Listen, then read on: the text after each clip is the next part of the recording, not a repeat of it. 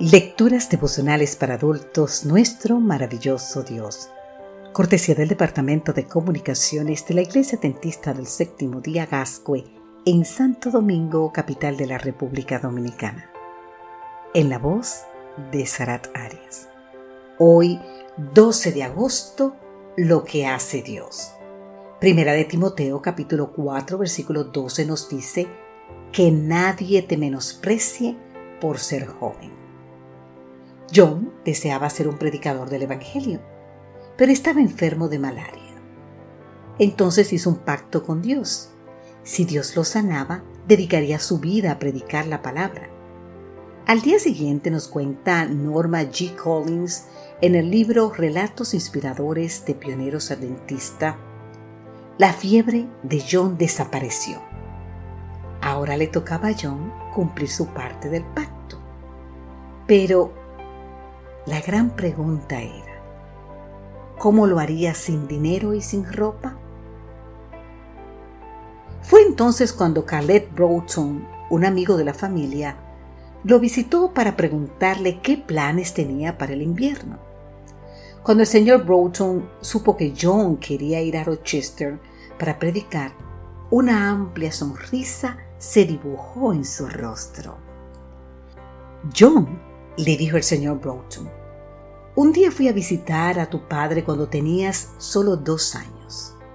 Tú jugabas con unos bloques de madera mientras tu padre hablaba de los sueños que él tenía para tus hermanos. Entonces le pregunté qué esperaba de ti. Y me dijo, este muchachito va a hacer sonar la trompeta del Evangelio. Dicho esto, le entregó tres dólares a John para cubrir sus gastos. El 2 de enero de 1849, en una iglesia bautista de Kendall Corners en Nueva York, John predicaba su primer sermón.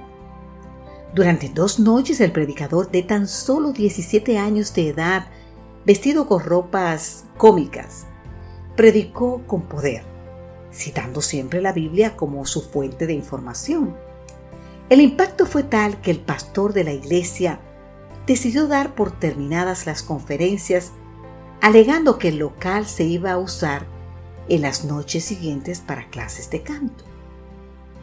La gente no le creyó. Entonces uno de los asistentes ofreció la sede de la escuela para que las charlas continuaran y así ocurrió durante las cinco noches siguientes. Al día siguiente, uno de los ministros locales desafió a John. ¿Sabe cuál era el desafío? Consistía en que podía mostrar por la Biblia que los muertos van directamente al cielo y que podía leerlo en Apocalipsis 25. ¿Usted oyó dónde era que lo podía leer? En Apocalipsis capítulo 25.